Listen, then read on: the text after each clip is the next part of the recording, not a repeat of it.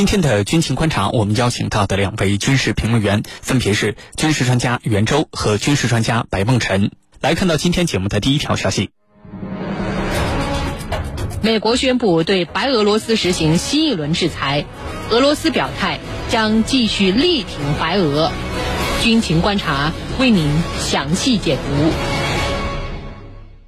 在当地时间八月九号，白俄罗斯总统罗卡申科再次连任一周年之际。美国、英国、加拿大以及欧盟再次对白俄罗斯发难。美国总统拜登签署了一项行政命令，针对白俄罗斯发动了新一轮的制裁措施。美国一行动，加拿大跟英国也就跟着来了啊，也宣布了对于白俄罗斯在关键经济领域实施制裁的决定。在这样的一个关键时刻，俄罗斯外交部表示，俄罗斯将继续协助白俄罗斯抵御西方的压力和捍卫主权。那么，美国为什么又对白俄罗斯挥舞起了制裁的大棒？俄罗斯又会如何力挺白俄罗斯，呃，对西方进行反制呢？接下来，郝帅邀请军事评论员和你一起关注。袁老师，呃，首先请您为我们介绍一下，美国跟他的这些小弟们最近为什么频频的对白俄罗斯施加制裁？呃，主要的制裁手段都有哪些呢？好的，应该说从去年的八月九日。呃，白俄罗斯举行新一届总统选举，卢卡申科以超过百分之八十的得票率胜出之后呢，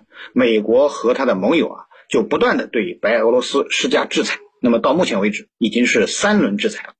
第一轮制裁呢，是在卢卡申科呃当选白俄罗斯总统之后，那么美国和欧盟以白俄罗斯总统选举存在舞弊行为为由，宣布对白俄罗斯的一些官员和机构实施制裁。那么这些措施呢，包括了冻结他们在美国境内的财产，禁止美国公民与其有业务往来，禁止其入境等措施。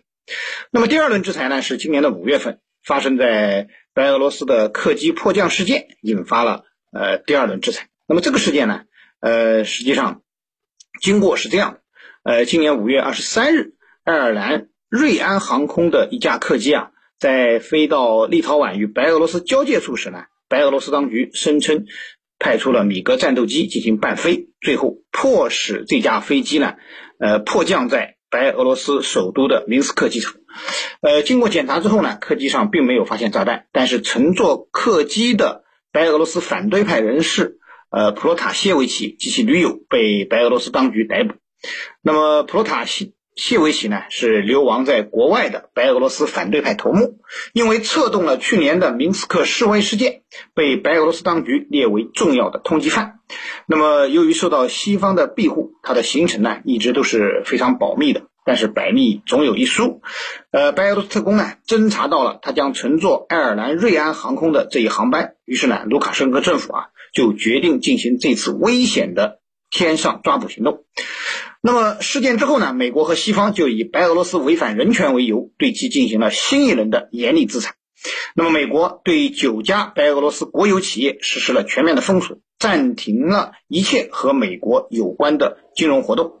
那么，欧盟呢，则公开对八十六名白俄罗斯个人和企业实施制裁，分别冻结了上述个人和企业的资产，以及禁止他们前往欧洲国家旅行。同时呢，欧洲的银行也停止了对白俄罗斯的贷款发放，呃，还限制了白俄罗斯多个产品的贸易。那么这一次已经是第三轮的制裁措施了。那么这一次的理由呢，还是所谓的人权，并且推定了卢卡申科去年总统选举充满了各种舞弊和违规行为。那么美国这次宣布制裁的对象包括白俄罗斯最大的国企，呃，白俄罗斯的钾肥公司，还有白俄罗斯奥委会。还有十五家据称和卢卡申科政权有联系的私人企业，那么制裁波及到了国防、能源、钾肥生产、烟草、建筑、运输以及相关领域。呃，欧盟呢则表示支持美国对这个这一轮制裁制裁。那么，此外，加拿大和英国对白俄罗斯也实施了新一轮的制裁措施。那么，呃，其中呢，英国对白俄罗斯新一轮制裁呢，呃，包括了。禁止购买白俄罗斯的证券，以及呃禁止向他提供贷款。呃，实际上啊，美国和西方对白俄罗斯制裁的原因，绝对不是他们所宣扬的为了捍卫西方的民主自由的价值观，而是为了实现其称霸全球的地缘战略需要。在对白俄罗斯实施制裁之前，美国和西方实际上对白俄罗斯采取的是拉拢政策。那么后来是拉拢不成变成了制裁，目的很明确，就是要让白俄罗斯变色，呃，通过制裁推动白俄罗斯的颜色革命，达到推翻亲俄的卢卡申科政权，建立一个亲西方的新政权，以进一步挤压俄罗斯的战略空间。那么，对于美国和西方的这一战略目的啊，实际上早已是司马昭之心，路人皆知了。无论他们如何打着民主人权的旗号，也掩盖不了他们，呃，制裁的本质。主持人，好，谢谢袁老师。我们注意到啊，在这样一个关键时刻，就是白俄罗斯面对着西方国家可以说集体围攻的时候，俄罗斯站出来了。俄罗斯表态要力挺白俄罗斯。那么，俄罗斯的这个表态，我们如何去解读？呃，具体要如何力挺，如何反制呢？对于这方面的问题，请白老师为我们解答。好的。呃，那么俄罗斯和白俄罗斯之间的关系啊，应该来讲是可以称得上是错综复杂。呃，因为我们说，在这个苏联解体之后，这个白俄罗斯和俄罗斯呢，实际上应该说是组成了俄罗斯所谓的这个超国家联盟，两个国家要共享这个边界，而且呢，双边这个相关的协议也签了不少。那么俄罗斯呢是白俄罗斯最大的，也是最重要的经济和政治伙伴，而且这个两个国家呢也都是像这个独联体啊，包括像这个欧亚关税同盟，还有集体安全条约组织的成员。呃，那么俄罗斯和白俄罗斯的关系呢，应该来说也不是一直一帆风顺的。呃，那么你像这个在去年一月份，去年一月二十四号，我印象。白俄罗斯总统卢卡申科当时实际上指责这个俄罗斯试图让白俄罗斯成为俄罗斯的一部分。那么外界认为呢，这个两个国家有一定的这个紧张局势，而且当时实际上俄罗斯也削减了对白俄罗斯的经济援助。呃，那么另外呢，就是在去年七月份的时候，实际上俄罗斯的呃这个军事承包商，据说在明斯克被抓捕。一共三十三人，而且呢，这个卢卡申科呢也指责啊，这个俄罗斯的这个瓦格纳集团，它是实际上是一个私营的军事承包商，或者说是实际上就雇佣兵团嘛。那么，在这个派了两百人到白俄罗斯去执行相关的任务。那么，另外呢，我们说在去年的八月五号，那么当时是梅德韦杰夫。警告白俄罗斯要尽快的释放被抓的这个瓦格纳集团的人员。呃，那么这些呢，我们讲这个，呃，事实上我们说白俄罗斯也好，俄罗斯也好，他们之间的关系啊，还是，嗯，应该说是以和为主。当然了，我们说因为这个二者的这个经贸往来是很密切，那么俄罗斯大概占白俄罗斯的对外贸易的百分之四十八。那么反过来，白俄罗斯可能占俄罗斯的对外贸易大概百分之六吧。那么两个国家之间的这个经贸往来，包括科技上的合作啊，你比如说明斯克，明斯克大概应该是在俄罗斯的这个呃相关科技方面的进出口里面，应该是最多的。我印象里前些年可能这个大概每年可能会有几个亿，我们说大概可能明斯克会向俄罗斯出口大概六个亿左右的。这种科技相关的一些产品，那么进口大概几千万美金吧。那么对于俄罗斯来讲呢，从科技合作的角度来讲，白俄罗斯是很重要的一个伙伴。那么另外呢，在这个军事方面，两个国家的关系可能更为密切一些。呃，白俄罗斯的这个就所谓的伏尔加雷达站，巴拉诺维奇的伏尔加雷达站呢，也是现在俄罗斯整个的这个导弹预警体系里一个很重要的部分。另外呢，你像这个俄罗斯海军对大西洋、印度洋还有太平洋部分区域核潜艇之间进行这个沟通所使用的这个呃维利卡，维利卡第四十三海军通信中心实际上也是在白俄罗斯。那么这些我我们说的这个两个国家历史之间的渊源很多，而且呢这个陆上接壤，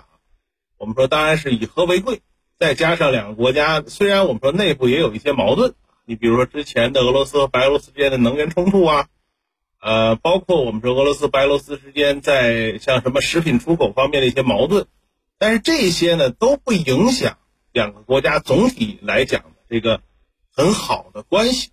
还有一点就是，我们说这些年的这个西方国家对于这个呃苏联的原来这些加盟共和国不断的进行压制，我们说包括进行制裁，那么试图把很多的这些这个原来的苏联加盟共和国变成反俄的一个基地。那么这点上呢，我们说俄罗斯也看得很明白。所以俄罗斯当然是希望跟白俄罗斯一块儿承担西方的压力。这样的话，我们说白俄罗斯反过来说，他也不会，呃，调转枪口去跟俄罗斯发生矛盾。所以我们说俄罗斯这个力挺呢，相信在未来，一方面当然是从舆论角度的，还有呢就是在军事、经济，包括科技，啊，当然还有可能国家安全这些领域，向白俄罗斯提供呃力所能及的帮助。我们说两个国家的经贸啊相关的往来又比较丰富，那么这种帮助的可能性还是比较大的，应该也相对比较容易完成。好的，主持人。好，谢谢白老师。呃，我们看到啊，在现在这样一个时候，白俄罗斯总统卢卡申科表示希望引进俄罗斯的 S 四百防空系统。他还透露，已经下令部署装备有俄制防空导弹系统的防空部队，来确保白俄的核电站的安全。那么，卢卡申科此举释放了哪些信号？拥有俄制 S 四百防空系统对于白俄罗斯而言将会意味着什么呢？请袁老师为我们分析一下。好的。白俄罗斯总统卢卡申科啊，希望引进俄罗斯的 S 四百防空系统，并且下令部署装备有俄制防空导弹的防空系统呢，呃，来确保白俄罗斯核电站的安全。那么他的这番表态啊，实际上释放了重要的政治、军事和经济上的信号。从政治上讲，呃，卢卡申科呢，呃，释放的信号非常明确，就是白俄罗斯已经非常坚定的在西方和俄罗斯之间选边站了。刚才我们也讲到了。美国和西方最初啊，曾经幻想白俄罗斯能够像乌克兰那样变成一个反俄国家，对白俄罗斯也是极尽了拉拢之能事，不断的挑拨俄白两国之间的关系。那么卢卡申科呢，也曾一度在西方和俄罗斯之间搞平衡，企图两头得利。但是最终卢卡申科发现啊，西方的目标并不是简单的拉拢白俄罗斯，而是要帮助反对派推翻自己，建立一个亲美反俄的白俄罗斯新政权。那么在这种情况下，他当然断然的决定要加强和俄罗斯的盟友关系，依靠俄罗斯而不是西方来保持国家的独立和政权的存续。那么，从俄罗斯进口先进武器，并且使用俄罗斯防空导弹来保卫核电站，这就明显的表示了白俄罗斯和俄罗斯之间的亲密的政治关系。呃，其次呢，从军事上讲，表明俄白两国啊正在加强军事安全合作，形成军事盟友关系，以共同应对。美国和西方对两国产生的军事安全威胁，而且拥有 S 四百的白俄罗斯啊，不仅加强了自身的防空能力，也使得俄罗斯的防空能力呢得到了延伸。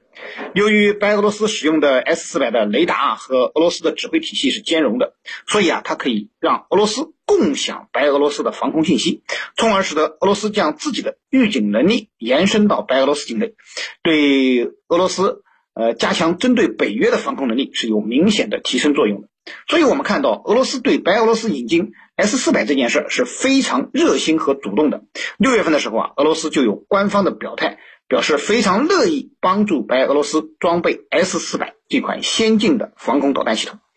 第三呢，这是从经济上看，可以看出俄白两国的经济互助关系。呃，我们知道，由于西方不断的制裁。白俄罗斯的经济形势堪忧，呃，实际上它是没有多余的财力从俄罗斯进口先进的防空导弹系统的。而卢卡申科这次明确表达了要引进 S 四百的愿望，这实际上表明白俄罗斯已经得到了俄罗斯的经济援助。俄罗斯不仅要支援白俄罗斯更新军事装备，还会为白俄罗斯的核电站建设提供贷款。两国加强经济合作，以共同应对西方的制裁，已经在卢卡申科的这次讲话中表现得淋漓尽致了。主持人，好，感谢我们两位军事评论员的精彩解读。军情观察在上半段为您关注到的主要内容就是这些。稍事休息，我们一会儿再见。